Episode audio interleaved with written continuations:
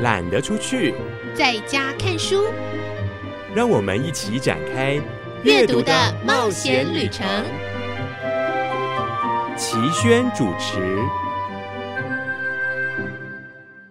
各位亲爱的朋友，我是齐轩。在全民热热闹闹的一场活动之后，不管你此刻的心情是兴奋的、开心的、失望的，甚至是沮丧的，都没有关系。给自己一段时间去沉淀吧。然后在沉淀的同时，希望我们今天的阅读旅程可以陪伴你，甚至提供一些小小的力量，来跟我们一起踏上旅程。各位亲爱的朋友，我是齐轩，欢迎来到懒得出去在家看书的选书单元。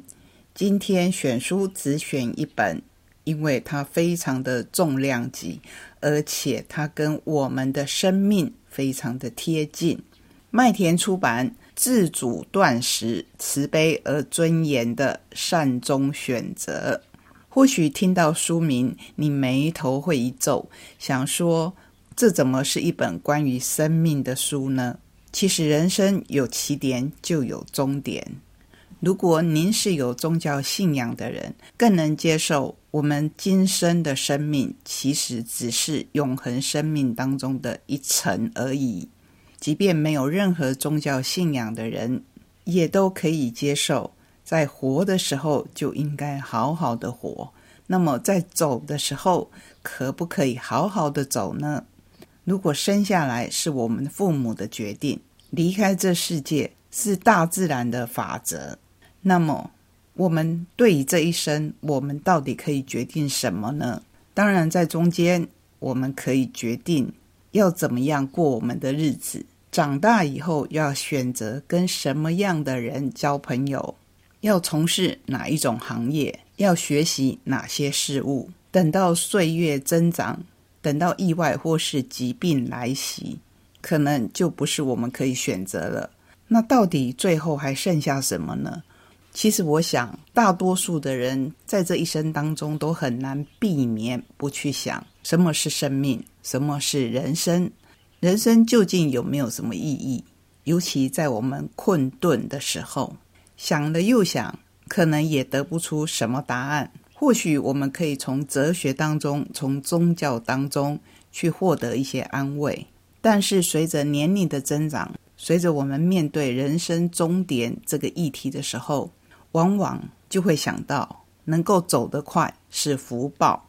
偏偏我们也知道，人生当中不如意的是十之八九，我甚至常常开玩笑说是十之九九。所以要好走，真的是要靠运气。除了运气之外，可能要多了一个我们过去所没有想过的自由意志。因为医学不断的进步，人类的寿命就不断的延长。如果是健康的延长，那当然是好的；但如果是失能的，甚至是卧床的延长呢？您有没有想过要不要这样？自己要不要这样？你要不要你深爱的家人这样？这就是今天要跟您介绍这一本书的缘由。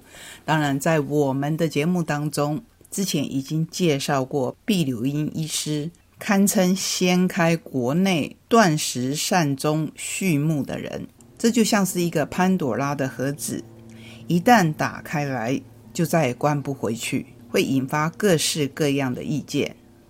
这次要跟各位介绍的这一本书，就是毕医师强力推荐，甚至是他一开始所倚靠的理论，所以值得关心我们自己、关心我们未来、关心我们终点的每一个人，仔细来思考。那如果需要这一方面的知识的话，这是可以选择的参考书之一。这本书一共有四位作者：提摩西·奎尔。是精神医学、医学人文以及护理学的教授，保罗·蒙泽尔则是哲学名誉教授，发表了大量有关卫生经济学和卫生政策中道德问题的文章。塔迪乌斯·波普在本书中扮演的角色，则是提供了法源方面依据的法学教授。朱蒂斯·史瓦兹是最贴近今天要跟您介绍的这个议题的护理师，他是纽约生命周末选择组织的临床主任。这一本书作者群如此的重量级，译者当然也就相对的重要。汪汉成是台湾大学医学系毕业，曾在英国进修，是英国国立神经内外科医院临床研究员及名誉医师，担任过星光医院神经科的主任，现任星光医院神经科主治医师。由医师来翻译这一本书是最恰当不过的。这一本书有八个美国案例，从临床伦理、法律。机构议题做探讨，理解西方最先进的死亡自觉观念及实践的方法，走向善终。像这样的一本书，当然不是我短短的单元可以完整分享的。不过，希望透过大家的努力，可以让我们对这一个议题有更深的了解。自主断食是一位当下已经病重或将会病重的患者有意决定用完全停止吃喝来加速自身死亡的做法。他提供的那些寻求逃离当下或即将面临不可忍受的痛苦或恶化的人们一个相对安详且能自我控制的死亡过程。本书以八个美国的病例为基础，从临床。伦理、法律、机构等面向探讨自主断食的可行性与可接受性。书中有独特动人的案例故事，有完整的正反论点以及议题思索。编者及作者涵盖了安宁缓和医学、精神科、法学、伦理学、生命终末选择倡导者等领域最具代表性的人物。全书要旨，最终目的在帮助我们深入思考关于生活的品质、生命的价值、人的自主权与决定权、医疗角色在生命终末时的转变等等议题。此书所谈论的议题，在美国属于先驱，借由引进西方的专业经验与先进做法，帮助我们思索。台湾可以如何借鉴改善，是理解如何有尊严走向善终的重要参考。介绍这一本书，与出版这一本书一样，都是戒慎恐惧的。所以，让我先借着麦田在扉页所提出的短文，来跟各位说明我要接受这一本书的原因。本书无意当作，也不应该被视为医疗或其他专业建议的替代品。作品中描述的病症的治疗完全因人而异，而且虽然本书旨在提供有关所涵盖主题在写作时的准确以及最新的讯息，但有关医疗和健康问题的研究和知识都不断在进步，药物的剂量给法也在实时的翻新，经常会出现新的副作用及其相关解释。因此，读者必须始终使用制造商提供的最新出版产品讯息和数据，以及最新的行为准则和安全规范来检验产品资料和临床的做法。出版社和作者不就本作品的准确性或完整性向读者做出任何明示或暗示的代言或保证。出版社和作者对作品中提到的药物剂量的准确性或功效不做出任何明示或暗示的代言或保证。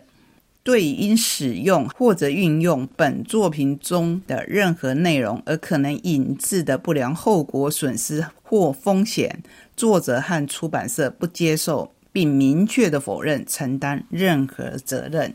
这样说，或许有些读者会觉得，那你就不要出版这本书了嘛？可是，在我们这个社会上，人人都有提出自己看法的自由，而接不接受，还有接受的程度，甚至到极致的会不会去参考，我想也都是人人可以自由决定的。但是，这个议题重不重要？我认为很重要，所以介绍给您。首先，我们就来看强力推荐这一本书的毕医师他怎么说。我们所抗拒的欧美早已超越。二零二一年着手撰写《断食善终，送母远行》，学习面对死亡的生命课题时，在网络搜寻到美国提摩西·奎尔医师主编的这一本《自足断食：慈悲而尊严的善终选择》，当时受到很大的冲击。一方面是惊喜我可以引用其内容在我写的书中作为医学上的依据。另一方面是惊讶于，原来美国的安宁缓和科已经可以收治有自主断食需求的病人，并且有完善的评估程序、医疗准则和临终照顾。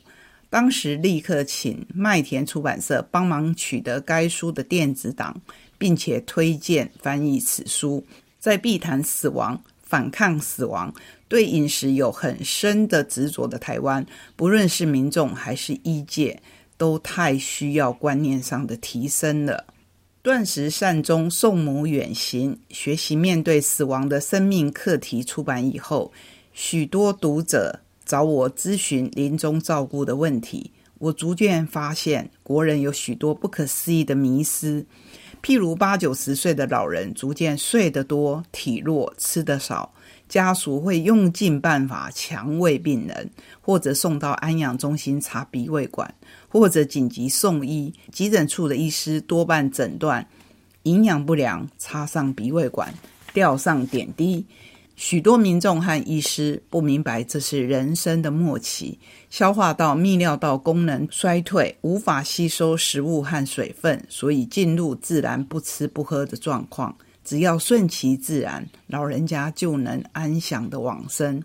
不必要的医疗介入，延缓了死亡，增加了痛苦。这是国人文化中对饮食执着的一例。毕斯这一篇推荐序写的相当长，所以我还是请各位有机会的话自己找书来看。但还是要跟各位分享最后的重点。伦理议题上的探讨应该是最多元，而且最具有冲突的。书中的这一段话，犹如黑暗中的一盏明灯。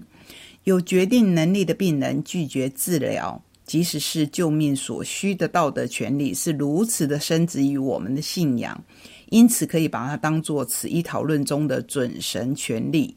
我们越是把拒绝维生治疗与自主断食视为类似的东西，我们就越可能认为自主断食是可以允许的。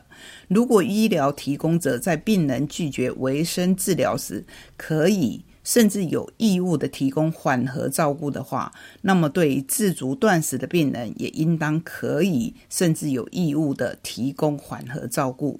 对比台湾的情况。不禁让人哑然失笑。从婴儿时期开始，我们就有义务要吃完父母所提供的食物。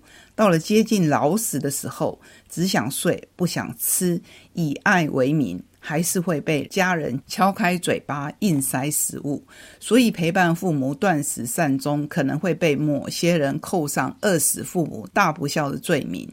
这一本书。为自主断食以及停止强制人工喂食提供了理论和执法上的正当性。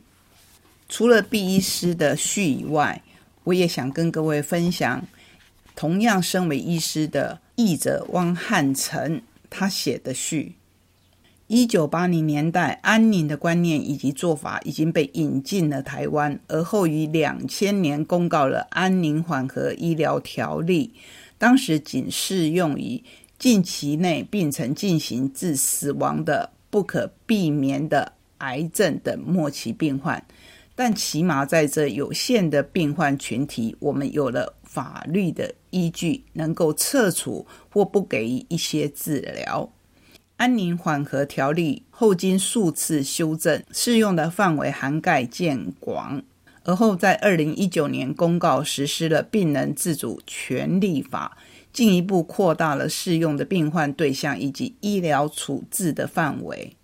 换句话说，在几十年的时间里，不给某些末期病患过度积极的治疗，让病人好走，已经从一个原本很陌生的概念，一变而为大众的共识。不论在伦理道德或是法律的层面，都是如此。本书是一本非常重要的著作，它让我们此后在思索生命终末这个并不愉快但又避无可避的主题时，能够拥有更宽广的视野，或许也能抱着更宽容的态度。